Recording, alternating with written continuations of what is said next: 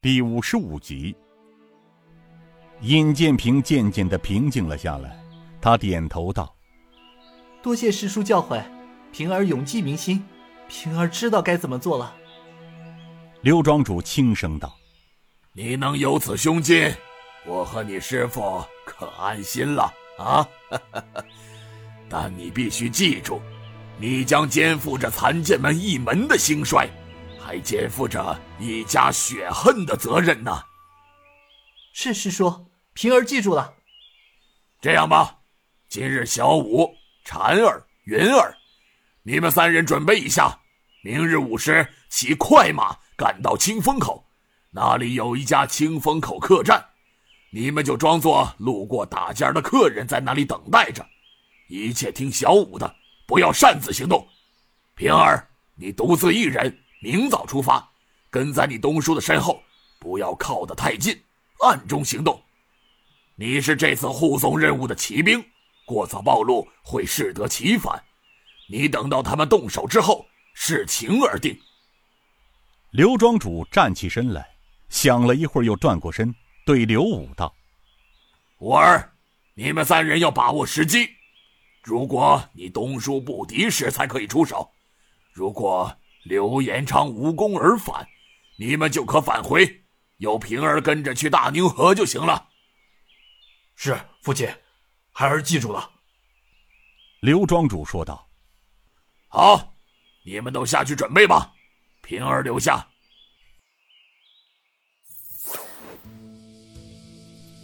这酷热的暑天，即便是躲在阴阴的树下，也会浑身冒汗。树上的知了似是忍不住这炎热的气候而不厌其烦地吱吱叫着。正午的太阳最毒，天空中虽然蒙上一层面纱，但也挡不住那阳光的淫威，把热量尽情地挥洒在刚刚出土的禾苗上。地里的庄稼被晒得叶子卷成了筒，表层的黄土似被火烧般的烫手，一片丹云在苍穹中。有气无力地蠕动着。距清风口不远的一棵大榕树下，一个头戴斗笠的老人和一个青年后生，在树下摆满了西瓜，叫卖着：“西瓜，又甜又大的西瓜嘞！”哎呦，公子爷，您赶路辛苦了，大热天的，咱买个瓜解解渴呀。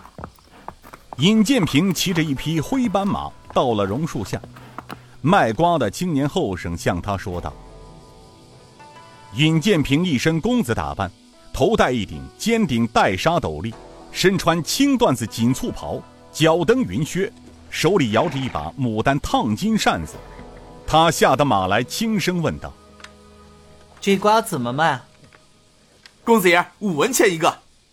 接着低声道：‘少谷主，清风客栈里大概有三十多名杀手。’”都在大厅里吃喝，刘延昌还未出现，大公子和小姐都到了，注意房顶上。哎呀，你这瓜也卖的太贵了，三文钱怎么样？哎，公子爷，小的这瓜呀是刚从地里摘来的，少了五文钱不卖呀。不卖就不卖，本公子到清风客栈去歇歇脚。他又骑上马，向着清风客栈而来。清风客栈从五台到洛阳四十多里，刚好在两城之间，因此这里就自然形成了过往客商的休息打尖之地。原来这家客栈叫客来居，因为建在清风口，后来被来往的客商叫成了清风客栈。这家店主人就把客来居改成了清风客栈。清风客栈依山而建。客栈除了住宿，还在路边建造了一明一暗两个大堂。明堂是用二十多棵木柱做支撑，顶上用茅草铺盖，四面只砌了一米左右的隔墙。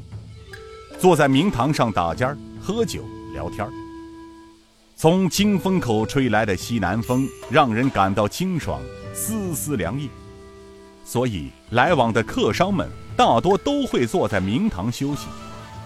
这家客栈的特色，主菜是以驴肉为主，大葱卷饼，再配上一碗苦凉茶，是普通小商最得意的食物。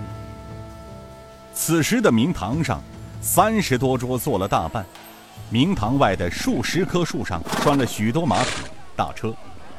周之同和十多个镖师、烫子手分别坐在靠山脚，占了三张桌。刘武和婵儿、云儿三人坐在靠暗堂的墙边一桌。中间的大多数桌子坐着小商贩以及来往的客人。靠西南面坐着十多个青衣人，身边摆放着各种青布包。这明眼之人都知道，这些人不好惹，因此选座位都会远离这些人。在靠近这些青衣人的另一个桌子上，坐着一老一少两个人。那少年似乎是饿了，正大口地吃着驴肉凉皮儿，还不时地说道：“哦，好吃，爷爷，真好吃。”那老人大概七旬左右。身穿一件半旧不旧的青灰色腐绸缎，外套天青色地纱褂，饱经风霜的脸上，花白五绺长髯，修剪得十分整齐，深邃的目光闪着不容置疑的神气。这打扮，风度似贵不贵，似贱非贱，谁也猜不出是个什么身份。手里一根粗长的铜烟锅，正冒着阵阵青烟。